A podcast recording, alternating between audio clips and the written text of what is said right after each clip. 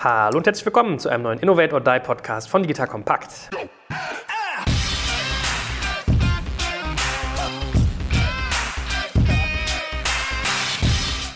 Mein Name ist Jörg Kaczmarek und heute geht es um das leidliche Thema Einkauf. Ja, des einen freut, des anderen leid und wir wollen heute dafür sorgen, dass es bei allen freut ist. Und zwar wirst du aus dieser Folge mitnehmen, wie man eigentlich einen Einkaufsprozess startet. Und wir reden hier im Prinzip wirklich von IT, wo wir uns mal auf das Thema Kundenfokus auch äh, spezialisieren. Das heißt kundennahe IT-Lösungen. Also da lernst du, wie startest du mit dem Prozess, wie sieht die Timeline dafür aus. Solltest du das als MVP starten? Macht es Sinn, irgendwie auch mal sich Proposals, also eine Ausschreibung reinzuholen?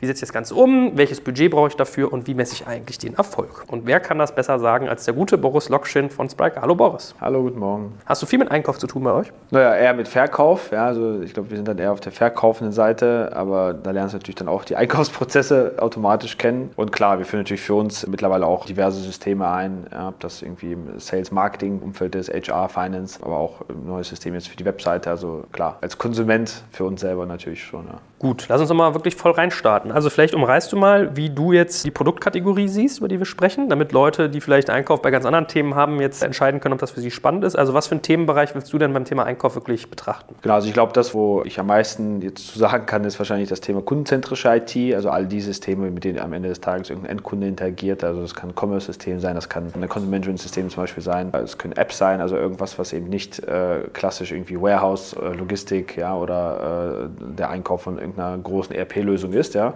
Also ich glaube, auch da sehen wir viel. Ich glaube, wir können auch an einigen Stellen das ein bisschen abgrenzen dann, ja, so pro, contra oder schwarz-weiß, aber ich würde mich heute auf die kundzentrische IT, den Einkauf von diesen Systemen fokussieren. Das finde ich an dir immer sympathisch, dass du über die Sachen redest, von denen du wirklich viel verstehst und nicht wie andere Menschen da draußen. Viel redest über Dinge, von denen du wenig verstehst. Gut, dann mitten rein. Wie starte ich diesen Prozess? Was sollte so der erste Faktor sein, den ich mir überlege? Was wir häufig sehen, ist tatsächlich, dass die wesentliche Entscheidung ist, aus welchem Department oder sozusagen aus welchem Businessbereich entsteht dieser Need oder wo entsteht dieser Need. Ist es ein IT-Projekt? Also ist es sozusagen eine IT-Abteilung, egal jetzt, ob sie klassisch oder dann schon, äh, wie in den anderen Folgen besprochen, dann eher sozusagen digital native ist, ja? Also ist es ein IT-Prozess, Prozess, der angeschoben wird, sind das IT-Leute, die das treiben, ist das IT-Budget am Ende des Tages, ja, aus denen äh, dann das Projekt bezahlt wird und das Tool bezahlt wird, oder ist das Business, ja, kommt so ein Need oder die Anforderung eben aus dem Sales Marketing, sind Sales Marketing, dann sind das die Owner, sind das diejenigen, die das Budget dafür bereitstellen, sind das diejenigen, die hinter die sogenannten Stakeholder sind, also diejenigen, die auch das Projekt dann eben ownen, ja, intern dann weiter übernehmen, betreiben, ja, und dann am Ende des Tages natürlich auch äh, daran gemessen werden, ja, also das ist ja meistens dann irgendein Tool, was eingeführt wird, idealerweise, um auch eine Aufgabe besser, schneller weiter zu erledigen. Und wie verändert es den Prozess, ob wenn es jetzt im Prinzip zum Beispiel aus dem Sales kommt, wie du gerade gesagt hast, versus wenn es irgendwie aus der IT kommt? Macht das was mit dem ganzen Prozess? Ist das stark verändert? Also was man häufiger sieht, ist, dass wenn es ein Business-Topic ist, dann geht es eben sehr stark und sehr häufig um eine Upside-getriebene Denke. Das heißt also, jemand möchte irgendwas besser, schneller weitermachen, man möchte mehr Umsatz machen, man möchte seine Leads besser targeten, man möchte mehr Reichweite aufbauen, man möchte eine bessere Conversion erreichen bei sich auf der Webseite, auf seinen Download von seinem White Paper oder das Ansehen von seinen Videos. Man möchte äh, jetzt im Commerce-Beispiel, wenn ich ein Commerce-System einführe, mich natürlich mehr Umsatz machen. Ich möchte natürlich meine Kunden an mehr besseren Touchpoints adressieren und da am Ende des Tages eine bessere Marge verdienen. Also es ist häufig eben eine sehr upside-getriebene Denke. Ja, ich wechsle dann ein System, um eben besser mit bestimmten Anforderungen umzugehen oder überhaupt mich auf neue Anforderungen, die der Markt auf einmal hat. Zum Beispiel gab es vor 15 Jahren nur im Commerce-Umfeld nur Desktop-Systeme zu adressieren. Ja, fünf, sechs, sieben Jahre später gibt es plötzlich Mobile und Tablets und Fablets und diverse andere Touchpoints und Devices. Das heißt, ich brauche wahrscheinlich ein System, was auch das kann und nicht nur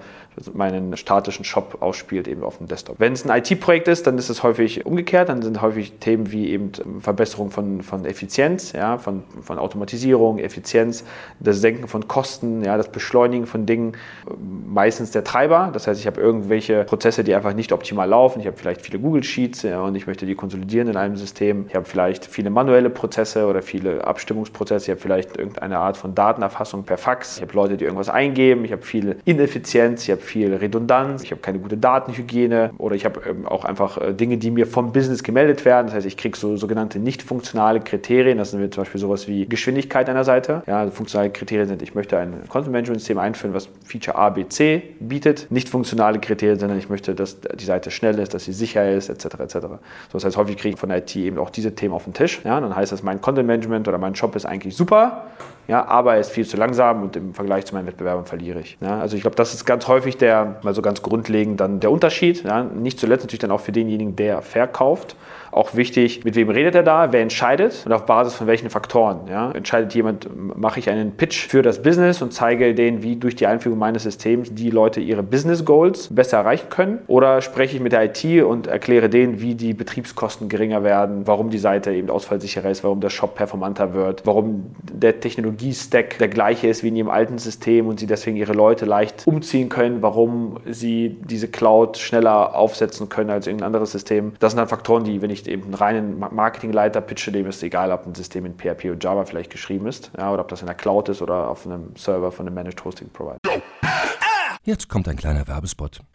Aufgepasst! Wusstest du, dass HR-Teams heutzutage mit mehr Aufgaben denn je konfrontiert sind? In der aktuellen Studie HR Trends, die Zukunft der Personalarbeit 2024 von Sage, wurden HR-Teams aus sieben verschiedenen Ländern und über 20 Branchen befragt, um top aktuelle Insights in der Entwicklung des Personalwesens zu geben. Sage entwickelt HR-Tools und Software für dein Unternehmen, um Lohnabrechnungen, Personalmanagement, Buchhaltung und mehr zu vereinfachen. So, und die Studie von Sage zeigt unter anderem, dass ganze 91% der HR-Teams angeben, dass ihre Arbeit Arbeitsbelastung im letzten Jahr zugenommen hat, aber gleichzeitig glauben 79 Prozent der Befragten, dass Automatisierung ihre Prozesse zukünftig verbessern und Zeit sparen kann. Ebenfalls spielt auch KI eine große Rolle. Derzeit nutzen etwa ein Drittel bereits Chatbots wie ChatGPT in ihren Prozessen und circa drei Viertel der PersonalleiterInnen sind sich bereits sicher, dass KI die Arbeitsweise im HR revolutionieren wird. Du merkst, die Studie ist vollgepackt mit Statistiken, überraschenden Erkenntnissen und Tipps für HR-Führungskräfte, die vorankommen wollen und zeigt eine Momentaufnahme der sich stetig wandelnden Rolle von HR heute. Am besten schaust du dir die Studie HR-Trends, die Zukunft der Personalarbeit 2024 selbst an. Unter digitalkompakt.de slash Sage, S-A-G-E, kannst du sie dir komplett kostenlos herunterladen. Und wie immer findest du alle Infos auch auf unserer Sponsorenseite unter digitalkompakt.de slash Sponsoren. Werbung Ende.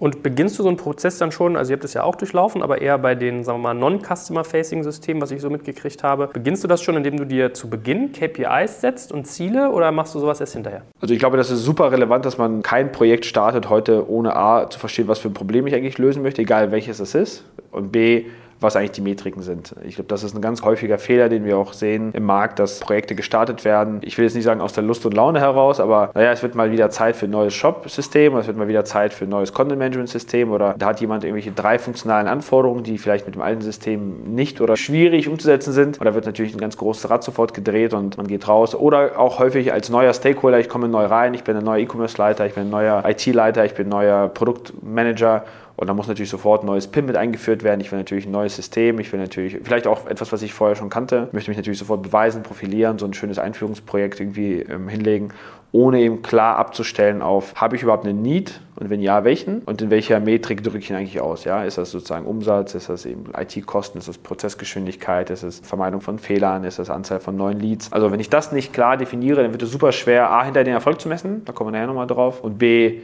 auch sauber mir zu überlegen, was ich eigentlich ein, also de facto so einen internen Bewertungskatalog kann ich dann schwer machen, ja, weil ich dann wieder sehr stark auf Feature-Ebene runtergehen muss, ja, und dann vergleiche ich, ob System A oder B bestimmte Features aufweisen, ohne aber zu vergleichen, ob sie eigentlich einzahlen auf den KPI. Ich kann ein witziges Beispiel nennen aus unserer eigenen Geschichte. Spriker als Commerce-Technologie, also eine der Prämissen, als Spriker konzipiert wurde, war Performance. Man hat irgendwie versucht, Erfahrungen zu lösen mit eben den großen Legacy-Systemen, die häufig inperformant waren, also aus Endkundensicht. Und früher hat man bei Commerce-Systemen einen sogenannten Cache verwendet. Das heißt, man hat quasi die Seite statisch abgespeichert und dann eine Version der Seite schnell ausgeliefert und die musste dann nicht neu berechnet werden. Daten mussten nicht aus der Datenbank genommen werden. Und in der Architektur von Spriker, ohne das jetzt so technisch erklären zu wollen, wurde das anders gelöst gelöst, also so, dass kein Cache mehr gebraucht hat, dass Daten dann sozusagen in Millisekunden schneller zur Verfügung gestellt wurden. So, wenn du dann jemanden hast, der quasi aufgrund von Features bewertet, da hatten wir eine Situation, bei der wir vom Projektteam sehr gut und sehr hoch gebenchmarkt wurden, intern und auch sehr deutliche Signale bekommen haben, dass es mit uns weitergeht. Und dann gab es einen äh, Anruf von einem Einkäufer, der dann gesagt hat, äh, wir werden raus. Und auf die Frage, warum, hat er dann gefühlt äh, dann seine Excel-Tabelle geöffnet und hat dann irgendwie in Zeile 137 geschaut und hat gesagt, aha, das war eine Zeile, die ist dann irgendwie Cache. Bei Spriker stand halt No Cache. Ja, so. Und dann waren wir damit quasi disqualifiziert, ja, weil wir wir hatten eben keinen Cash und das war schlecht aus seiner Sicht und deswegen sind wir dann eben draus. Ja. Der funktionale und der KPI Performance, ja, auf den hier eigentlich abzuzielen war, der wurde quasi gar nicht abgefragt, sondern es wurde ein funktionaler Vergleich gemacht, anstatt zu sagen,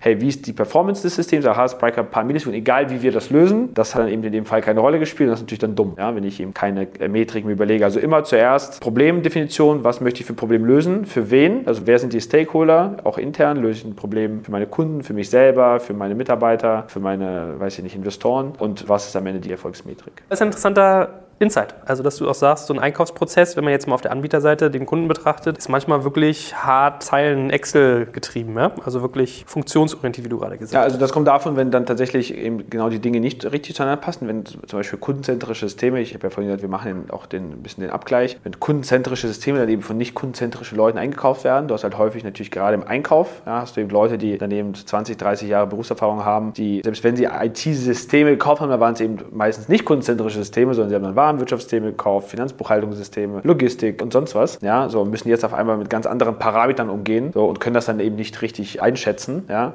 Oder du hast eben Leute, die einfach alles einkaufen. Es gibt auch große Firmen, die Einkäufer haben, die heute 10 Tonnen Aluminium bestellen und am nächsten Tag irgendwie das Next-Gen-Commerce-System kaufen müssen. Und dann endest du dann eben solchen Benchmarks. Ne? Ist die Ableitung daraus, dass man darüber nachdenken sollte, auf der Einkaufsseite Leute, die wirklich von der Produktentführung betroffen sind, in so einen Prozess mit reinzunehmen? Ja, absolut. Also das kann man auch auf unterschiedliche Art und Weise machen. Ja, wenn du deine eigene Struktur, deine eigenen Abteilung sozusagen nicht umorganisieren kannst, dann sehen wir zum Beispiel immer häufiger im Markt auch, dass man sich mit Beratern verstärkt. Es gibt irgendwie viele gute Leute, die dann aus Ex-Agenturen und Systemintegratoren sind, die selber auch die Implementierungsseite gut kennen, ja, die nicht nur wissen sozusagen, welche Systeme es gibt, die auch wissen, ja, die auch alle Tricks und Kniffe eben der Implementierungspartner kennen und dann auch in so einen Pitch, ja, sich mal drei, vier Agenturen angucken können, genau die Fragen stellen können, ja, die dann der Einkäufer vielleicht oder der Umsetzungsverantwortliche in der Firma nicht stellen kann. Ja, sowohl zu Referenzen oder Kompetenzen oder Methodik, ja, gibt ja ganz viele Dinge, die dann gerade über Agilität, ne, wir haben ja auch einige Folgen jetzt auch wo über Agilität und Co. gesprochen wird, ohne so richtig zu wissen, was man eigentlich verkauft oder ob das matcht auf den Kunden.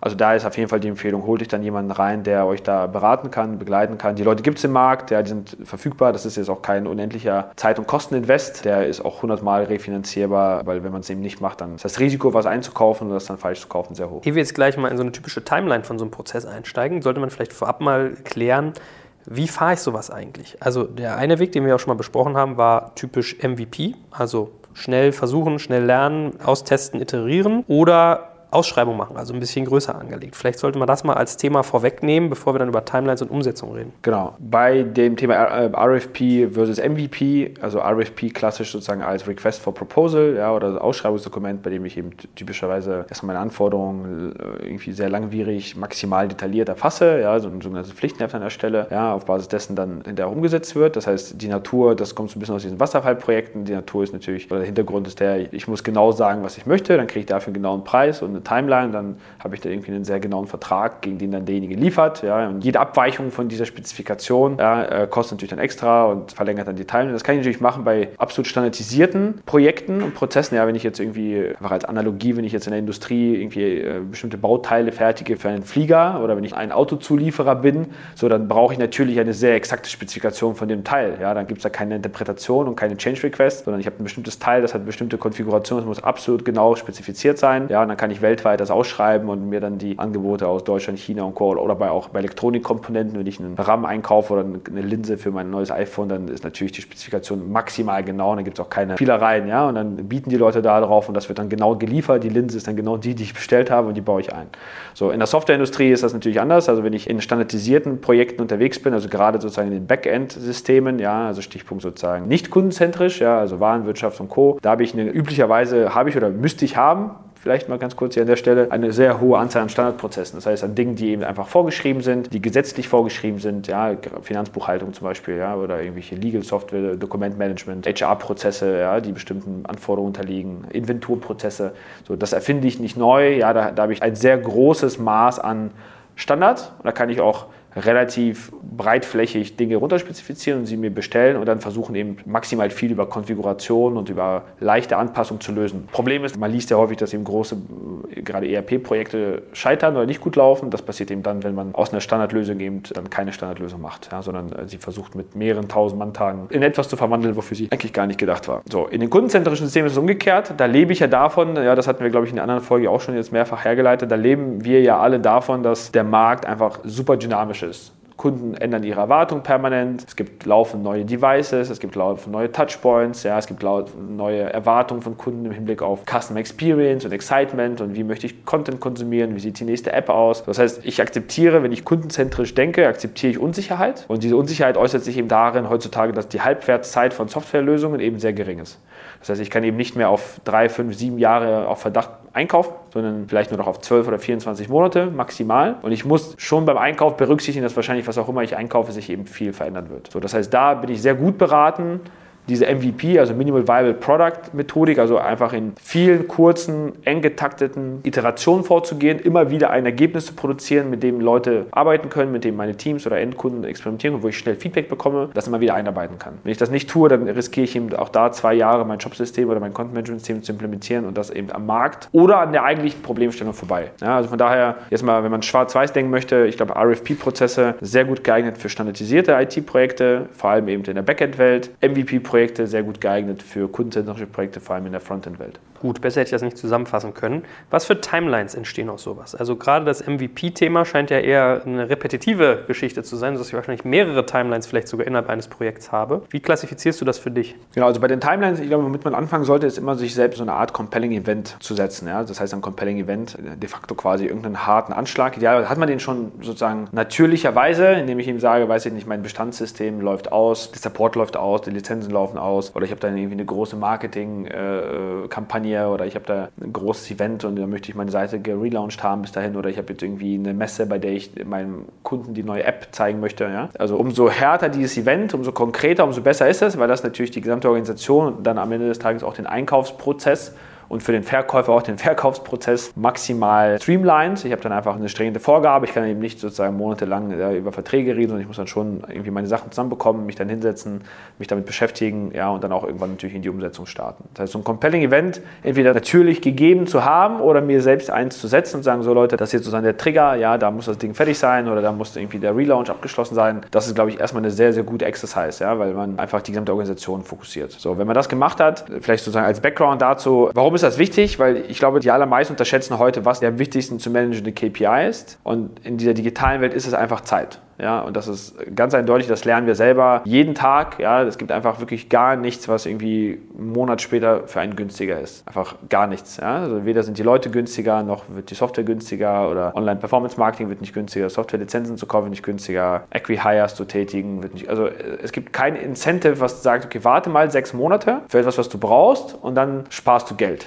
Ja? Sondern wahrscheinlich ist das Problem bis dahin größer, was du, ne, wenn du eins gehabt hast, dann ist das größer. Sozusagen die Einführungskosten sind höher, ja, weil sich dann viele Dinge angestaut haben, du nochmal 15 Excel-Tabellen konsolidieren musst oder du noch mehr Content in deiner alten Webseite hast, die du migrieren musst oder dein Shopsystem so hohe Verluste hat im Warenkorb und Leute aussteigen und die Performance doof ist und die Conversion Rate auf der mobilen Seite irgendwie nicht gut ist, dass du einfach immer in Schwierigkeiten gerätst. Also Zeit ist der wichtigste KPI, deswegen Compelling Event setzen und dann eben relativ stringent auch super schnell dieses theoretische PowerPoint-Level verlassen. Was wir häufig sehen ist, und auch eine Falle, in die wir selber teilweise auch äh, reingelaufen sind bei der Einführung von, von eigenen Systemen, ist, dass man viel zu akademisch und mit viel zu viel angenommener, sozusagen vermeintlich angenommener Zusatz, inkrementellen Sicherheit, die man glaubt, durch eben die Länge des Prozesses zu gewinnen, sowas treibt. Man glaubt, wenn man nochmal irgendwie fünf Minuten oder wenn man nochmal irgendwie zwei Wochen sich ein sechstes Angebot nochmal einholt oder wenn man mit dem Anbieter noch ein drittes Mal verhandelt oder wenn man jetzt nochmal bei irgendwie den Analysten anfragt und äh, denen die Charts schickt und dem Hersteller die drei Angebote der Agenturen, die geboten haben, dass man dann mehr Sicherheit bekommt, mehr Preissicherheit, mehr, weiß ich nicht, ja,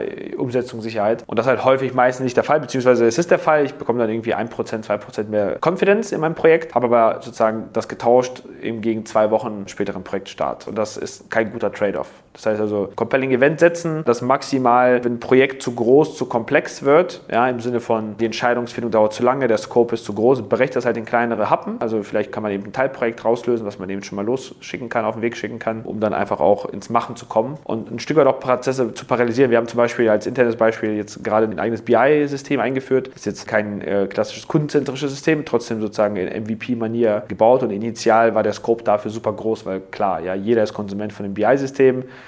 Was? Es gibt ein neues äh, Data Warehouse, jeder hebt die Hand, jeder möchte schöne Daten, schöne Reports, schöne Charts, jeder möchte irgendwie schöne Oberflächen, jeder möchte alles per Drag and Drop machen können. So ganz klar, ja, kann man zehn Jahre implementieren, wird nie fertig. Und auch da hat sich das eben gut gezeigt, dass man das eben bricht in einzelne kleine Etappen, auf erste Kohorten abstellt. Ja, in dem Fall dann zum Beispiel Sales und Marketing bei uns, ja, die natürlich bestimmte Daten brauchen zum Sales Funnel, zu Conversion Rate, zu Sales Cycles. So zusieht, dass man das implementiert, dass man diese Stakeholder schult, damit sie dann auch sozusagen einem nicht mehr im Nacken sitzen und selbst ihre Dinge bauen können, selbst ihre Dinge konfigurieren konfigurieren und dann eben den nächsten Projektabschnitt sich vornimmt. Gibt es umgekehrt auch Momente, wenn du sagst, es braucht ein compelling Event, in dem man so eine Timeline sozusagen nicht starten sollte, dass man das nicht anstößt, so ein Prozess? Mal ganz blöd gesagt, wenn man keinen klassischen, wenn man keinen harten Need hat, ja, oder wenn man kein compelling Event hat, also wenn sozusagen, es gibt ja immer so ein bisschen die Frage, ich glaube in dem Podcast mit Gero, den du machst zum Sales, hat er das auch gut erklärt, wenn ich dieses Why Change, Why Now, wenn es sozusagen kein Why Now gibt, ne, das Why Now gilt eben nicht nur für den Verkäufer, ja, er stellt ja die Frage, sondern gilt ja auch für den Käufer. So, wenn ich eigentlich keinen Grund habe, etwas zu ändern, ja, Why Change und Why Now, wenn ich darauf keine Antwort habe, wenn ich das einfach mache, weil ich es mache, weil ich mich hier selbst profilieren möchte, ja, oder weil ich gerade ein bisschen spielen möchte, äh, da gibt es also wirklich ganz absurde, teilweise dementsprechend gar keine Authority hat, also überhaupt nichts zu entscheiden hat, dass das irgendwie eine Spielwiese ist, dass er niemanden intern abgeholt hat, dass er mit drei Abteilungen nicht geredet hat, dass er gar kein Budget besitzt darüber. Sowas ist natürlich doof, ja, weil das verschwendet so ein Projekt, egal wie klein, wie groß es ist, heutzutage ist schon sehr ressourcenintensiv, ja, auf Abstimmungsebene, auf Anforderungsebene, Workshops, Implementierung, wenn ich daran denke, wir führen jetzt auch eine neue Webseite ein, wie viele Abteilungen da involviert sind, ja, von Marketing über Tech, über Operations, Partner und der will das noch zeigen und Event-Team muss, also sehr unendlich viele Anforderungen von allen, die da reinfließen, in eine, würde man sagen, vermeintlich simple Webseite. Das ist jetzt kein Commerce-System, was irgendwie meine ganzen Umsätze managt, sondern das ist am Ende eine Webseite. Und so ein Projekt einfach so anzustoßen, ohne klaren Business-Treiber, oder ohne klaren technischen Treiber und ohne klare Timeline, führt eben genau dazu oder zu, zu, dem, was man dann im Markt liest, ja, dass dann eben auch so eine Einführung von einer Webseite dann auch mal 12, 18 Monate dauern kann, wo sich dann jeder im Kopf fasst und sagt, wie kann das denn sein? Das ist doch nur eine blöde Webseite, warum habt ihr euch denn nicht vorher überlegt, was ihr machen wollt und wie ihr das migriert und welche Teile ihr übertragt und was ihr neu macht, und habt ihr das intern designt oder extern, habt ihr das selber hostet oder nicht. Das ist jetzt auch kein Rocket Science. Mhm. Also sprich, habe ich keine harte Timeline, habe ich keinen harten Anschlag, habe ich keinen harten Need, so dann passiert auch nichts in der Realität. Dann arbeiten die Leute vor sich her, dann ist das so ein bisschen Arbeitsbeschaffungsmaßnahme. Ne? Und also schlimm genug, wenn es interne machen, die Geld verbrennen, ja, wenn da noch externe Berater, Agenturen involviert sind, dann wird es halt noch schwerer. Jetzt kommt ein kleiner Werbespot. Aufgepasst! Wusstest du, dass HR-Teams heutzutage mit mehr Aufgaben denn je konfrontiert sind? In der aktuellen Studie HR Trends, die Zukunft der Personalarbeit 2024 von Sage, wurden HR-Teams aus sieben verschiedenen Ländern und über 20 Branchen befragt, um top aktuelle Insights in der Entwicklung des Personalwesens zu geben. Sage entwickelt HR-Tools und Software für dein Unternehmen, um Lohnabrechnungen, Personalmanagement, Buchhaltung und mehr zu vereinfachen. So, und die Studie von Sage zeigt unter anderem, dass ganze 91% der HR-Teams angeben, dass ihre Arbeit Arbeitsbelastung im letzten Jahr zugenommen hat, aber gleichzeitig glauben 79 Prozent der Befragten, dass Automatisierung ihre Prozesse zukünftig verbessern und Zeit sparen kann. Ebenfalls spielt auch KI eine große Rolle. Derzeit nutzen etwa ein Drittel bereits Chatbots wie ChatGPT in ihren Prozessen und circa drei Viertel der PersonalleiterInnen sind sich bereits sicher, dass KI die Arbeitsweise im HR revolutionieren wird. Du merkst, die Studie ist vollgepackt mit Statistiken, überraschenden Erkenntnissen und Tipps für HR-Führungskräfte, die vorankommen wollen und zeigt eine Momentaufnahme der sich stetig wandelnden Rolle von HR heute. Am besten schaust du dir die Studie HR-Trends, die Zukunft der Personalarbeit 2024 selbst an. Unter digitalkompakt.de slash Sage, S-A-G-E, kannst du sie dir komplett kostenlos herunterladen. Und wie immer findest du alle Infos auch auf unserer Sponsorenseite unter digitalkompakt.de slash Sponsoren. Werbung Ende.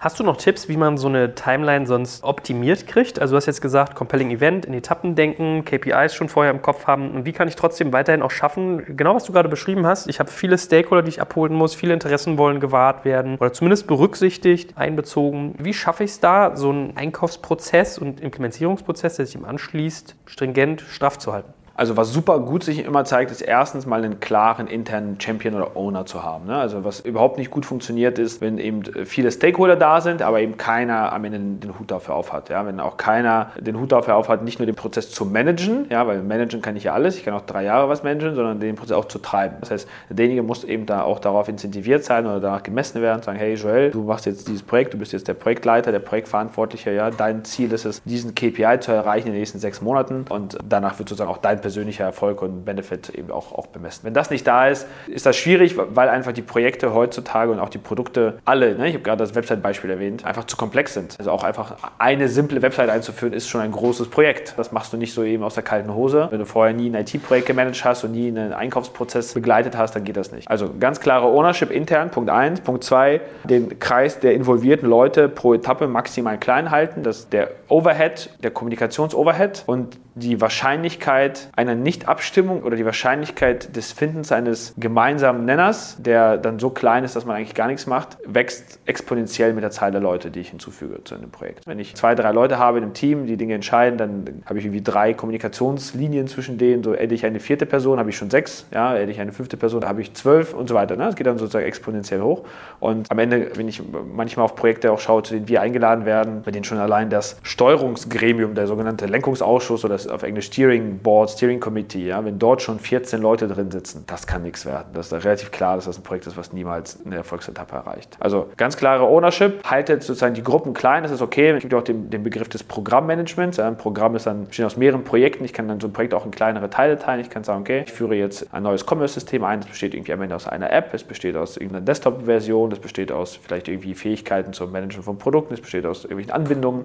Ich kann also die einzelnen Arbeitsgruppen auch klein halten, damit jede für sich autark ist. Und ich kann ja, wenn ich an sowas denke wie zum Beispiel Payment, viele Kunden, die ein Commerce-System einführen, die müssen sich mit dem Thema Payment beschäftigen. Es gibt 150.000 Payment-Dienstleister, die sich alle gefühlt erstmal nichts nehmen, die zu evaluieren, sich die anzugucken, kann ja ein eigenes Projekt in sich sein, die sauber zu integrieren, herauszufinden, wer eine gute Schnittstelle hat, wie die Konditionen sind, etc. etc. Das kann ja eine kleine Arbeitsgruppe machen, da müssen nicht 14 Leute damit beschäftigt sein, die Payment-Provider auszuwählen, das können irgendwie ein oder zwei Leute machen und dann diese Selektion eben sehr straff und dann anhand konkreter Kriterien dann durchführen und dann in diesem großen Programm wieder zusammenführen. So, und der dritte Punkt ist, oder der vierte Punkt ist, das, was ich gerade schon äh, angesprochen hatte, ist am Ende auch irgendein Steuerungsboard zu haben, also eben, äh, Steering Board oder Lenkungsausschuss. Das heißt, gerade wenn ich mit externen arbeite, also intern braucht man es nicht so häufig, es sei denn, ich habe eben viele große Abteilungen, die involviert sind, aber gerade wenn ich mit externen arbeite, zum Beispiel einer Agentur und einem Softwarehersteller, ist es super sinnvoll, dass alle Stakeholder, die operativ am Projekt arbeiten, auch hinterher eine Möglichkeit haben, Dinge eben nach oben zu tragen für eben etwaige Entscheidungen oder Missverständnisse. Beispiel, jemand führt eine Commerce-Lösung ein, kauft sich Spryker, hat eine Umsetzungsagentur, die sich darum kümmert, das Projekt einzuführen. Auf Kundenseite gibt es auch nochmal zwei Entwickler und natürlich die internen Teams, die das Ganze begleiten und mit Daten anreichen. Das heißt, ich habe irgendwie drei Parteien, vielleicht habe ich noch eine vierte, weil es noch irgendwie parallel ein PIM-Projekt gibt, was mit dem Shop integriert werden muss. Das heißt, ich habe vier Parteien, die alle irgendwie zusammenarbeiten müssen, alle irgendwie auch auf eine Timeline hinarbeiten und alle auch irgendwie ein Gesamtbudget haben. So, wenn ich da jetzt nicht diesen einen Owner habe, der alle vier Streams managt und dann nicht mal einen Lenkungsausschuss, wo ich mal strittige Themen, zum Beispiel, ist das jetzt ein Change Request? Ja, nein. Ist das jetzt ein Projektverzug? Ja, nein. Gibt es jetzt dafür Zusatzbudget? Ja, nein. Das sind so Dinge, wo man häufig sagt, der Joel als Teilprojektleiter von der Shop-Komponente und der Boris als Teilprojektleiter von der PIM-Komponente und der Markus als Projektleiter vom Kunden. Die haben das jetzt zweimal diskutiert. Ja, die haben da unterschiedliche Ansichten. Die haben jetzt keine Lösung gefunden, wie, wie man mit den zusätzlichen fünf Mann-Tagen verfährt. Und bevor die sich jetzt operativ aufreiben, weil die Jungs müssen noch die nächsten sechs Monate zusammenarbeiten, verlassen wir mal diese Arbeitsebene. Das tragen wir jetzt mal nach oben. Ja, und dann sitzen dann eben die, weiß ich nicht, die drei Geschäftsführer vom Softwarehersteller, der Agentur und dem Kunden. Die kriegen dann diese Themen vorgelegt und die müssen dann in staatsmännischer Manier dann über sowas befinden, ja, und dann eine, eine, eine Lösung finden, die dann wieder in das Team zurückgeht. Aber also äh, klingt witzig, kann aber eben tatsächlich manchmal ein sehr gutes Board sein, weil es einfach in der Realität gerade operativ natürlich jeder versucht, seinen Hof sauber zu halten. Der Projektleiter versucht natürlich seinen Hof äh, der Agentur sauber zu halten und der Projektleiter des Kunden die, das Budget des Kunden. Das ist auch erstmal alles fein. Die Interessen sind aber nicht immer 100% kongruent. Es kann manchmal sein, dass eben die Interessen auseinandergehen, ohne dass jemand was Böses möchte, jemand. Ne? Und da ist es schon fein, da, dass man gerade die operative Ebene jetzt nicht sich komplett aneinander aufreiben lässt. Vielleicht mal eine kleine Randnotiz, wenn du in so einem Pitch drin bist, wo du merkst, okay, von dem ganzen Setup her wird dieser Einkaufsprozess nichts. Würdest du dann Leuten, die auf der Verkaufsseite sind, quasi empfehlen, sich da rauszuziehen oder wenig Energie reinzugeben? Oder was machst du in so einer Situation?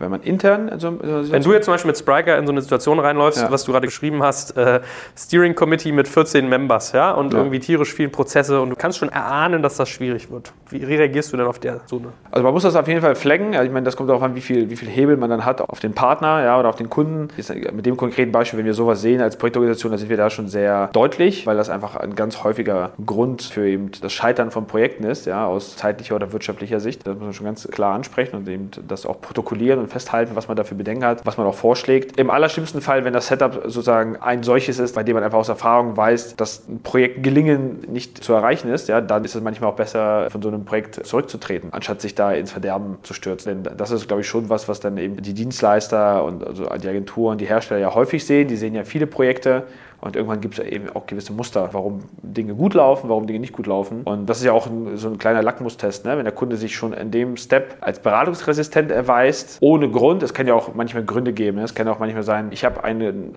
Lenkungsausschuss, ich habe jetzt auch mal ein Projekt gesehen, das war eine große internationale Corporate, die sozusagen eine Dachgesellschaft von mehreren Marken war, Untermarken. Und jede dieser Marken war dann in mehreren Ländern präsent. Dann hast du halt ein Projekt, was sehr komplex war, weil es quasi ein Corporate IT-Projekt war. Also es wird bezahlt aus dem zentralen Budget. Die Anpassungen für die Länder werden bezahlt bezahlt aus den Ländern slash den Marken. Ja, das ist also so eine zwei-, dreidimensionale Budgetstruktur und ne, wer die Musik bezahlt, der bestellt sie auch. Wenn die drei Leute die Musik bezahlen oder der eine bezahlt 80 Prozent, der andere 20, wird es komplex. Und dann hast du halt eine komplexe Steuerung. Da sagt natürlich Corporate, okay, von uns sitzt da jemand drin, weil wir sind sozusagen derjenige, der das Zentralsystem betreibt.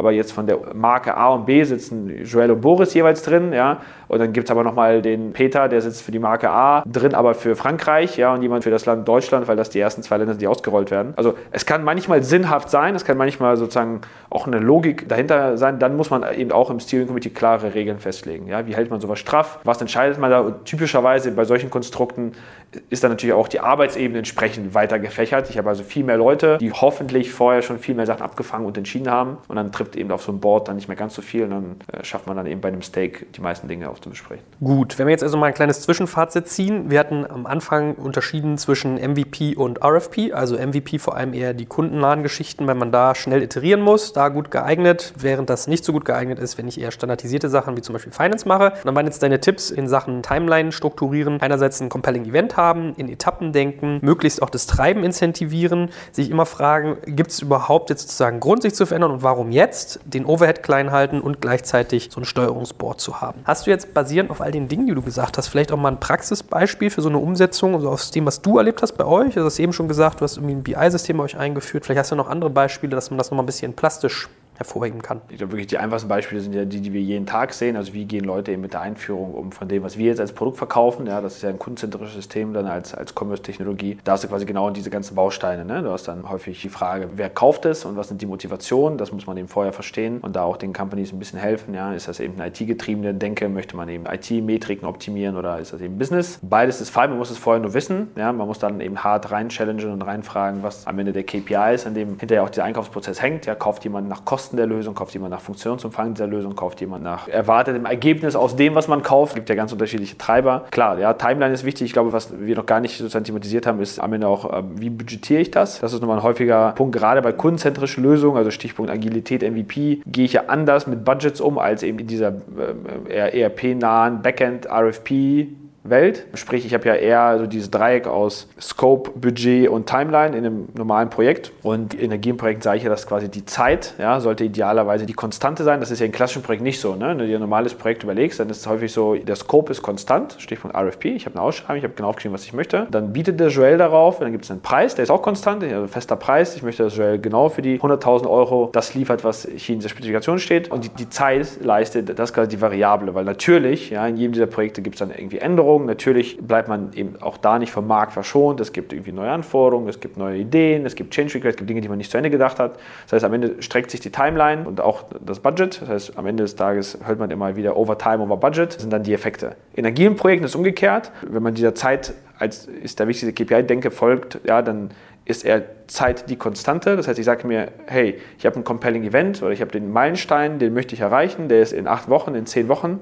Da wird auch nichts dran gerüttelt. Da sagt man nicht, okay, ich arbeite jetzt nochmal acht Wochen an der App, sondern das ist der Meilenstein. Ja, der muss zu diesem Event da sein. Ich möchte so schnell es geht ins Testen und ins Validieren kommen. Was dann eben variabel ist, ist natürlich der Scope. Das heißt, ich sage dann, okay, ich muss eben schauen, wie viel mein Team bis dahin oder das Team des Dienstleisters bis dahin schafft. Ja, die sogenannte Team Velocity, also die Geschwindigkeit, in der das Team gewisse Dinge abarbeiten kann, die variiert dann. Am Anfang ist das Team ein bisschen langsamer, weil die sich finden müssen. Dann irgendwann ist es dann schnell genug und liefert auch eine konstante Velocity, also quasi konstant Output ja, an Ergebnissen. Und ich habe natürlich dann als Kunde die volle Freiheit, ja auch die Anforderungen zwischendurch zu ändern, weil ich habe eben nicht vorab investiert, mit dem Partner alles runterzuschreiben, alles runterzuspezifizieren, sondern ich kann dann eben zum Beginn des nächsten Sprints oder der nächsten Iteration kommen und sagen, hey, ich habe jetzt eine neue Idee, wir haben jetzt hier parallel schon wieder gelernt, dass das oder so und so funktionieren muss. Ich brauche die Suche dann doch anders. Ja? So, weil kein großer Aufwand da bisher reingeflossen ist, kann man es halt ändern. Das führt aber eben zu einem anderen Umgang mit Budget. Bedeutet, ja, ich kann Energie in Projekten dann äh, auf zwei unterschiedliche Art und Weisen budgetieren. Ja, ich kann entweder eine sogenannte kapazitative Berechnung machen, also ich kann mir dann sagen, okay, ich habe ein Team zur Verfügung von sechs Leuten, ja, die sechs Leute haben dann eine Rolle, es gibt einen Projektleiter, es gibt einen Tester, es gibt Entwickler etc. Äh, und diese Leute sind eben auf dem Projekt, ich kenne die Tagessätze von den Leuten und ich kenne die internen Kostensätze dieser Leute und ich weiß sozusagen, was dieses Team mich pro Monat, pro Woche, pro zweiwöchigen Sprint mich kostet. So, die Aufgabe ist, okay, das ist sozusagen das Budget und was dieses Team schafft, ist eben die Variable, der Scope. Ja? Also ich kann sozusagen mich über das Team-Budget nehmen lernen, das ist auch so die häufigste Methodik, die eigentlich angewandt wird. Ich kriege meistens schon irgendeine Form von Schätzung, das heißt, irgendeine Form von Scope wird dann so High-Level geschätzt, das ist dann nicht komplett verbindlich, das kann auch links und rechts auch ausarten, ja? auch wenn man natürlich das nicht gern sieht als Kunde. Es wird meistens gemacht, um eben die Kapazität zu berechnen. Das heißt also, der Dienstleister guckt sich eben an, okay, was möchte ich machen? Und sagt, Joel, das, was du dir gewünscht hast, das glaube ich, hat einen Umfang von 300 Mann-Tagen. Ja, so plus, minus 20, 30, 40 Prozent. Ja, also so vielleicht mal so als Zwischenwert 300 Tage. Dann sagst du, okay, super, Boris, 300 Tage, die muss ich liefern in drei Monaten. Da ist mein Compelling Event und zwar End-to-End -End mit Testing, mit allem. So, das heißt, ich muss liefern 100 Tage pro Monat. Also ein Monat hat 20 Tage. Nach Adam Riese ergibt sich quasi daraus die ungefähre Teamgröße von fünf Leuten, vielleicht plus, minus eine Person, weil natürlich auch Krankheit, Urlaube. So wird das quasi rückwärts engineert. Das heißt, ich muss auch auf der Einkaufsseite, muss ich damit eben einhergehen, was eben ganz häufig nicht funktioniert ist, dass man alle Vorteile von Agilität mitnehmen möchte. Also auf der Kundenseite, ich möchte, dass mein Projekt schneller ist, dass ich mehr und häufiger demonstrierbare, verwertbare Zwischenresultate habe, dass ich meine Anforderungen permanent ändern kann. Ich will all diese Vorteile haben, aber zu einem fixen Preis und zu einer fixen Timeline. So, das funktioniert natürlich gar nicht. Das ist auch ironischerweise auch tatsächlich eine Falle, in die man selbst als jemand, der diese Dinge auch anderen erzählt, reinläuft. Also du hast ja gefragt nach Beispielen Beispielen. Ja, auch wir gucken uns jetzt dann Dienstleister an oder Partner an für zum Beispiel unsere Salesforce-Einführung. So, und wenn man da in den Workshops ist, dann erwischt man sich selber dann auch dabei, dass man dann, sobald sozusagen die ersten Schätzungen, der erste Scope da ist, versucht eigentlich den Partner in einen Festpreis rein zu verhandeln, indem man das dann agiler Festpreis nennt oder sonst was. Und eigentlich ja dieses Sicherheitsbedürfnis, was man natürlich versucht normalerweise dem Kunden auszureden, dann quasi selbst hat. Aber zusammengefasst, ja, ich glaube, Budget ist super wichtig an der Stelle. Ich muss einfach anders mit Budget umgehen. Mir muss klar sein, dass wenn ich Scope und Anforderungen permanent äh, ändern möchte oder die, die sich eben äh, in so einer Mutation befinden, dass ich dann eben auch entsprechend Budgetpuffer brauche oder im Zweifel eben hart über den Scope managen muss. Ja? Das heißt, wenn ich nur ein gewisses Budget habe, was meistens der Fall ist, ja, und ich habe eben vielleicht nicht 100.000 Euro eingeplant, sondern 130, dann muss ich natürlich trotzdem das Projektteam permanent anhalten, mich auch zu informieren darüber, dass wenn Anforderungen geändert werden, ob das eben Impact hat auf den sogenannten Cash Burndown oder Cost Burndown. Ich mache mal ein Beispiel, ich habe irgendwie für 100.000 Euro mir 100 Features bestellt und jedes Feature ist ein Manntag wert und ich bin natürlich fein damit, dass permanent mein Projektteam da auch Anforderungen ändert. Wenn damit natürlich Anforderung A im Wert von einem Manntag rausgenommen wird, mit Anforderung B ersetzt wird, was fünf Manntage wert ist, wenn ich nicht unterwegs irgendwo einspare, bin ich ja vier Tage am Ende über Budget. Das heißt, diese inkrementelle Veränderung muss man dann managen. Also das heißt, so ein bisschen andere Anforderungen an das agile Projektmanagement. Das ist dann nicht mehr ganz so leicht, ja, wie in einem klassischen Projekt, wo ich einfach nur sozusagen abhake, ist das dann, ist das dann, ist das dann, aber eigentlich immer mich kostenmäßig in so einem Korsett bewege. Und ich muss permanent die drei Kurven, also Burndown von Scope, also wie brenne ich meinen Scope runter, Zeit und Geld monitoren und vor allem die drei Kurven im Verhältnis zueinander. Jede einzelne für sich ist erstmal noch gar nicht so relevant. Ja, du könntest auf eine Kurve von Zeit gucken und sagen, ich habe jetzt irgendwie eine Verlängerung, das Projekt dauert eine Woche länger, aber vielleicht ist die Scope-Kurve dafür auch länger. Vielleicht liefere ich weniger und die Budget-Kurve dafür kürzer. Ich liefere mehr in der Woche weniger, aber für weniger Geld. Ist vielleicht alles in Summe immer noch okay. Also ich muss immer diese drei Sachen auf einmal monitoren, aber budgetmäßig muss ich einfach anders planen, andere Puffer mir stellen und dann eben mir von vornherein mir bewusst sein, dass ich nicht nur die Vorzüge nehmen kann. Sehr spannend. Ich bewundere das immer, wie strukturiert du solche Sachen angehst. Finde ich wirklich beeindruckend. Darf ich dir mal ein Kompliment machen? Jetzt kommt ein kleiner Werbespot. Aufgepasst! Wusstest du, dass HR-Teams heutzutage mit mehr Aufgaben denn je konfrontiert sind? In der aktuellen Studie HR Trends, die Zukunft der Personalarbeit 2024 von Sage, wurden HR-Teams aus sieben verschiedenen Ländern und über 20 Branchen befragt, um top aktuelle Insights in der Entwicklung des Personalwesens zu geben. Sage entwickelt HR-Tools und Software für dein Unternehmen, um Lohnabrechnungen, Personalmanagement, Buchhaltung und mehr zu vereinfachen. So, und die Studie von Sage zeigt unter anderem, dass ganze 91% der HR-Teams angeben, dass ihre Arbeit Arbeitsbelastung im letzten Jahr zugenommen hat, aber gleichzeitig glauben 79 Prozent der Befragten, dass Automatisierung ihre Prozesse zukünftig verbessern und Zeit sparen kann. Ebenfalls spielt auch KI eine große Rolle. Derzeit nutzen etwa ein Drittel bereits Chatbots wie ChatGPT in ihren Prozessen und circa drei Viertel der PersonalleiterInnen sind sich bereits sicher, dass KI die Arbeitsweise im HR revolutionieren wird. Du merkst, die Studie ist vollgepackt mit Statistiken, überraschenden Erkenntnissen und Tipps für HR-Führungskräfte, die vorankommen wollen und zeigt eine Momentaufnahme der sich stetig wandelnden Rolle von HR heute. Am besten schaust du dir die Studie HR-Trends, die Zukunft der Personalarbeit 2024 selbst an. Unter digitalkompakt.de slash Sage, S-A-G-E, kannst du sie dir komplett kostenlos herunterladen. Und wie immer findest du alle Infos auch auf unserer Sponsorenseite unter digitalkompakt.de slash Sponsoren. Werbung Ende.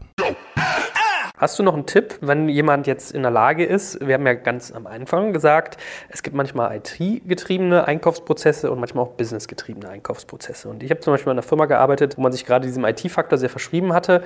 Da war oft der Punkt, IT hat oft das Problem, dass es genau das, was du gerade gesagt hast, wir sind ja schon fast auch ein bisschen jetzt in Richtung Erfolgsmessung gleich, diesen Scope oder diesen Effekt nicht so gut sichtbar machen kann bei einem Business-Stakeholder. Das heißt, du brauchst etwas aus technischer Sicht, kannst es aber jemandem, der non-technisch ist, nicht so leicht erklären und kriegst das Budget sperr freigeschaltet. Hast du Tipps, wie man Budget sozusagen oder die Budgetallokation für Einkaufsprozess optimieren kann, wenn man zum Beispiel gerade eben nicht der Business-Entscheider ist? Mit den Leuten reden. Also ich glaube, das ist tatsächlich der einfachste Tipp. Also ganz häufig ist diese Übersetzungsarbeit gar nicht so schwierig. Ich glaube, die Leute versuchen viel zu häufig alleine sich davor zu kämpfen. Ja, wenn ich irgendwie auf der Entwicklerseite bin oder auf der technischen Seite und ich habe zum Beispiel eine nicht funktionale Anforderung wie Performance, ich bin mir nicht sicher, ob und welche Impact sie hat. Dann muss ich einfach mit dem Business Counterpart mich zusammensetzen und dann guck mal, was hätte das denn für Effekte, ja, wenn die Webseite nicht mehr eine Sekunde lang lädt, sondern nur noch eine halbe. Ja, da gibt es doch bestimmt irgendwie Daten zu und da gibt es bestimmt irgendeinen Einfluss auf die Conversion. Ja, kannst du mir da helfen? Dann gibt es da irgendwie Studien zu, können wir einen AB-Test machen, können wir das ableiten. Also einfach sprech mit den Leuten, ja, weil ganz häufig sind ja die Ziele sozusagen hochaggregiert ja gar nicht so unterschiedlich. Ja. Ich habe dann irgendwelche betriebswirtschaftlichen KPI meistens, die ich versuche dann zu steuern über verschiedene Parameter. Ja. Also sowas wie zum Beispiel Umsatz ist ja auch nicht eine Metrik, ja, so ein Umsatz Treiber gibt es vielleicht hunderte, ja, die auf den Umsatz einzahlen. Aber wenn ich eben als IT-Person das nicht komplett überblicken kann, ich kann auch sowas wie vage Faktoren, wie zum Beispiel, hey, ich habe weniger Leute oder ich habe weniger Bedarf an Leuten, die sich mit der Pflege eines Systems beschäftigen. Ja, ich habe ein System, was aufgrund der Eigenschaften der Architektur, der Funktionalität leichter, schneller zu warten ist. Ja, und ich habe jetzt ein Entwicklungsteam von zehn und da werden zwei Leute frei. Und ich will natürlich jetzt nicht als IT-Person da hingehen und sagen, okay, wir können zwei Leute, der Benefit für die Company ist, dass ich zwei Leute entlassen kann, sondern dann gehe ich zum Business und sage, Joel, guck mal, du hast doch hier mit deinem Sales Marketing Team permanenten Backlog. Stell dir vor, was wäre denn, wenn wir 20% mehr Kapazität hätten? Wenn wir sozusagen 20% schneller liefern könnten oder mehr pro Monat an euren Ideen abarbeiten, da könntet ihr schneller iterieren, ihr könntet mehr ausprobieren, ihr könnt wahrscheinlich die Umsatztreiber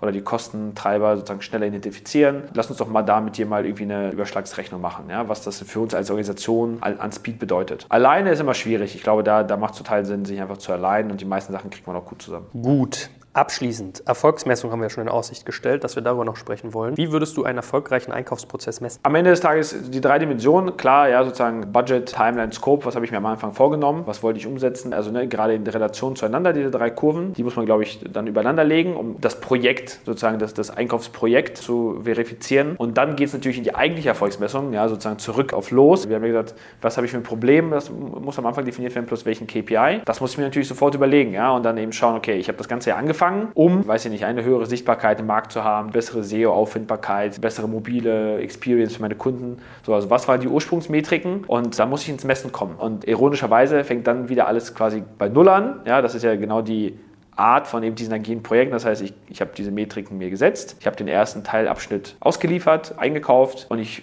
bin dann quasi genau da, wo ich vorher auch war. Ich messe, ich bekomme Daten rein, Dinge, die meine Annahmen vom Anfang verifizieren, andere Dinge, die sie widerlegen und ich gehe in den nächsten Projektteilabschnitt. Das ist jetzt, also unser internes Salesforce-Projekt ist, glaube ich, jetzt auch in fünf oder sechs Abschnitte geschnitten, unser BI-Projekt auch in vier Abschnitte, wo natürlich auch nicht nur in weitere neue Anforderungen reingehen, sondern auch mal wieder die Learnings aus dem ersten Abschnitt oder dem vorherigen dann reingehen ja, und, und dann auch mit umgesetzt oder umgebaut werden. Aber kannst du das immer so sauber trennen, dass du da auch feine Messpunkte setzen kannst? Also ich glaube, wenn man smart reinschaut, kannst du ja immer schneiden. Du kannst funktional schneiden, du kannst das Stakeholder schneiden, also wieder ne, solche Beispiele, auch wenn es jetzt nicht so die kundenzentrischen Beispiele sind. Ja, in unserem BI haben wir jetzt nach Stakeholdern geschnitten. Wir haben gesagt, okay, ja, wir wollen zuerst Sales Marketing abdecken, danach wollen wir sozusagen unsere interne Projekt- und Produktsteuerung äh, sozusagen da mit reinholen. Danach kommen HR-Daten, HR-KPIs. Ja, also kannst du schon so nach Stakeholder das berechnen. Mit dem Salesforce-Projekt äh, ähnlich. Ja, da gibt es irgendwie erstmal Sales Marketing, die abgedeckt werden. Dann kommt unser ganzer Partner-Management-Bereich, danach kommt Customer Success. Man findet immer schon sinnvolle Punkte, ja, und man muss dann einfach sich intern auch dann fragen, ja, wo ist das Problem, der Schmerz am größten.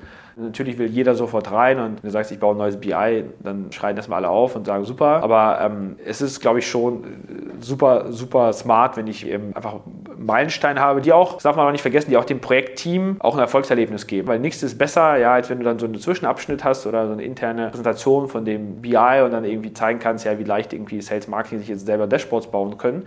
Das ist ja auch für die Projektverantwortlichen dann super befriedigend. So, und auch vom, wie gesagt, vom Einkaufsprozess ist ja auch am Ende eine Form von Risikosteuerung. Ne? Ich kann jetzt mich hinsetzen, also Salesforce, um wieder das Beispiel von uns zu nennen, ist ja eine riesen Applikation oder eigentlich ein Applikationsuniversum, ja, mit tausenden von Apps, tausenden von Modulen, tausenden von Schnittstellen. Gefühlt kannst du alles da drin machen. Und du kannst dich natürlich hinsetzen und bevor du das alles dir überlegt hast, 37.000 Lizenzen ans Bein binden oder eben Schritt für Schritt vorgehen, ja, dann immer nach Bedarf einkaufen und dann erstmal sehen, Dinge ausprobieren, sie für 30 Tage irgendwie ein Trial geben. Und wenn du dann siehst, okay, ja, dieses Feature oder dieses Modul oder diese App erfüllt wirklich den Zweck, die Stakeholder sind zufrieden und alles passt, so dann behalte ich das. Die Alternative, sich da erstmal sozusagen wie ein Weihnachtsbaum voll zu hängen mit irgendwie Kugeln ja, und Lizenzen, ist, glaube ich, keine gute heutzutage. Hervorragend. Ich glaube, das war ein wirklich spannender und auch, wie gesagt, wie man so schön strukturierter Ritt durch das ganze Thema Einkauf. Und ja, haben wir noch was vergessen?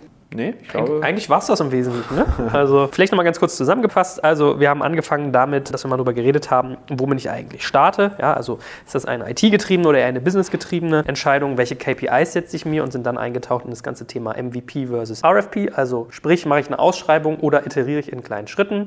Haben viel über die Timeline gesprochen und über die Umsetzung, sind dann zum Thema Budget gekommen und last but not least zum Thema Erfolgsmessung. Und äh, ja, ich meine, uns interessiert auch immer der Input unserer Hörer. Also, wenn ihr da draußen auch solche Prozesse habt und noch Input, den wir vergessen haben, schreibt uns gerne E-Mails oder kommentiert unter unsere Podcasts. Wir freuen uns darüber und ich freue mich schon aufs nächste Mal mit dir, lieber Boris. Für heute schon mal vielen Dank. Danke, ciao.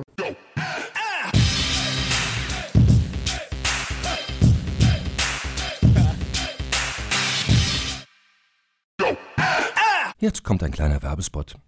Aufgepasst! Wusstest du, dass HR-Teams heutzutage mit mehr Aufgaben denn je konfrontiert sind? In der aktuellen Studie HR Trends, die Zukunft der Personalarbeit 2024 von Sage, wurden HR-Teams aus sieben verschiedenen Ländern und über 20 Branchen befragt, um top aktuelle Insights in der Entwicklung des Personalwesens zu geben. Sage entwickelt HR-Tools und Software für dein Unternehmen, um Lohnabrechnungen, Personalmanagement, Buchhaltung und mehr zu vereinfachen. So, und die Studie von Sage zeigt unter anderem, dass ganze 91% der HR-Teams angeben, dass ihre Arbeit Arbeitsbelastung im letzten Jahr zugenommen hat, aber gleichzeitig glauben 79 Prozent der Befragten, dass Automatisierung ihre Prozesse zukünftig verbessern und Zeit sparen kann. Ebenfalls spielt auch KI eine große Rolle. Derzeit nutzen etwa ein Drittel bereits Chatbots wie ChatGPT in ihren Prozessen und circa drei Viertel der PersonalleiterInnen sind sich bereits sicher, dass KI die Arbeitsweise im HR revolutionieren wird. Du merkst, die Studie ist vollgepackt mit Statistiken, überraschenden Erkenntnissen und Tipps für HR-Führungskräfte, die vorankommen wollen und zeigt eine Momentaufnahme der sich stetig wandelnden Rolle von HR heute. Am besten schaust du dir die Studie HR-Trends, die Zukunft der Personalarbeit 2024 selbst an. Unter digitalkompakt.de slash